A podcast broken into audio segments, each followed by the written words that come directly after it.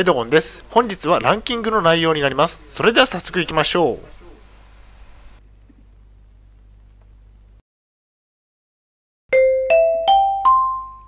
はい、H キャプチャンネルにようこそ。えー、本日の内容ですが、障害者雇用で就職をした場合の魅力ランキングトップ5ということでお送りしたいと思います。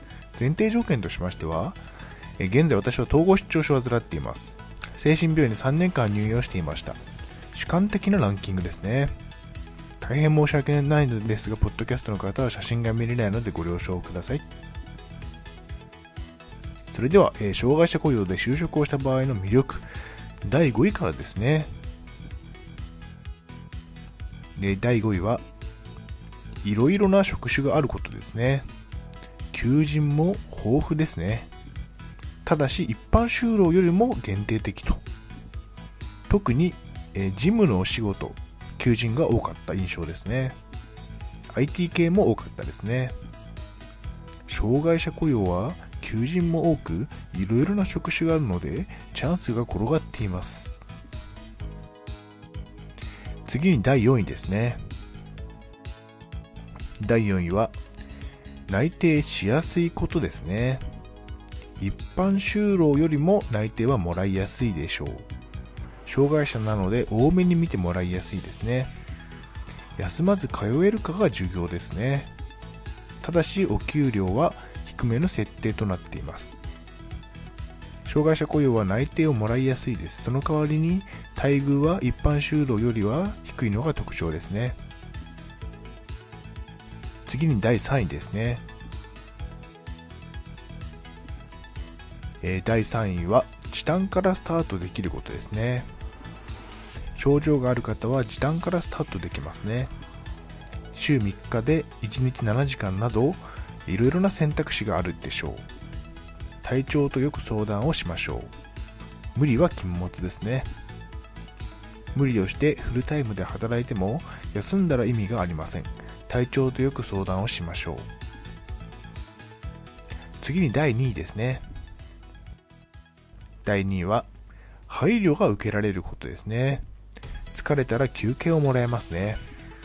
遅刻早退も場合によってはありですね。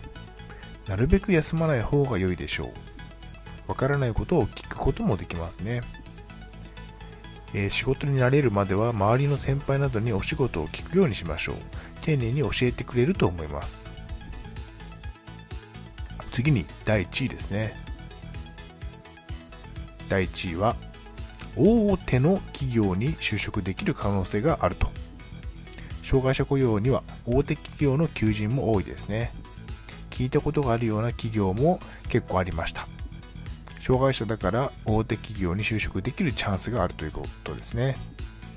ただしライバルのレベルもその分上がっていくといったところですね、えー、障害者雇用では大手の企業の求人も多いですね。ピンチはチャンスですねただし周りのライバルのレベルも上がるので注意しましょうそれでは本日の行動プランに入っていきたいと思います。まずは就職ができるくらいに、えー、病状を安定させることですね。障害者雇用で働いてみましょう。お給料をもらい生活を安定させましょう。病気の症状を安定させることが第一優先ですね。無理をして就職活動はしない方が良いでしょう。それでは本日の振り返りに入っていきたいと思います。本日は障害者雇用で就職をした場合の魅力ランキングトップ5ということでお送りしました。第5位はいろいろな職種があること。第4位は内定をしやすいこと。第3位は時短からスタートできること。第2位は配慮が受けられること。第1位は大手の企業に就職できる可能性があることでしたはい最後に終わりにです最後までご覧いただきありがとうございますブログ HCAP も3年間運営しています。Twitter もやっています。チャンネル登録、いいねボタンを押していただけると嬉しいです。また次の動画、ポッドキャストでお会いしましょう。病気の方は無理をなさらずお過ごしください。